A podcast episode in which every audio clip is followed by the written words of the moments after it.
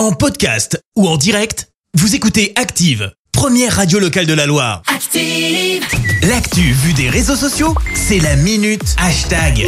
Allez, les grands tours de parler buzz sur les réseaux sociaux avec toi, Clémence. Ouais, ce matin, on va même mêler euh, buzz sur les réseaux sociaux et Oui. célébrités. Et pour cause, Ah. on va parler d'un gros coup de gueule. Coup de gueule intersidéral Oh, euh, signé oula. euh, Thomas Pesquet. L'astronaute préféré Ah bon des Français était obligé euh, de répondre à des rumeurs complotistes sur le fait que l'homme eh bien, était sur la Lune. Alors tu le sais, en ce moment, la Lune, on en parle beaucoup hein, avec la Oui, fusée oui, oui, Artemis oui. qui doit y aller sans transporter personne à bord. Euh, pour info, le décollage a une nouvelle fois été reporté ce week-end en raison d'une fuite de carburant samedi au pied de la fusée. Mais c'est pas tellement ça qui a fait du bruit, plutôt quoi les nombreux tweets pour dire que l'homme a jamais mis le pied sur la Lune.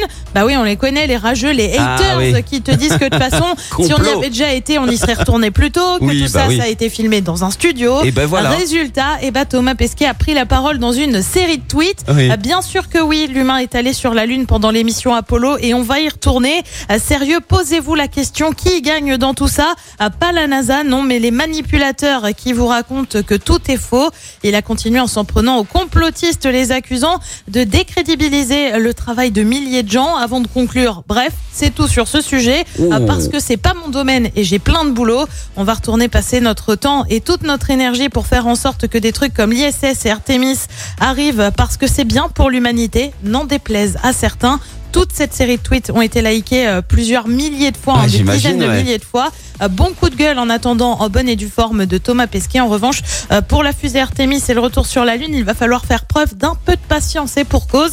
Le prochain lancement pourrait ne pas avoir lieu avant fin septembre, voire début octobre. Et oui, patience, patience. Ah, il est chafouin, hein, Thomas, mais il a raison un hein, peu colère. de mettre les choses au clair. Il est il a- un peu colère. Est-ce qu'il a pas C'est ajouté pas son genre en plus. hein. Ben, ben, c'est ça. Et est-ce qu'il a pas ajouté dans l'un de ses tweets euh, bah, du coup, euh, je vais sur la ligne et je vous ferai les photos?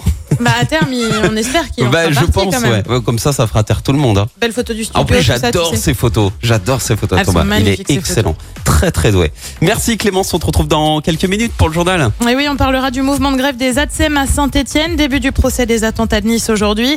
Les professionnels du bois font face à une forte hausse de la demande et puis les Verts affrontent Pau ce soir en Ligue 2. Merci Clémence. À tout à l'heure. Merci, vous avez écouté Active Radio, la première radio locale de la Loire. Active.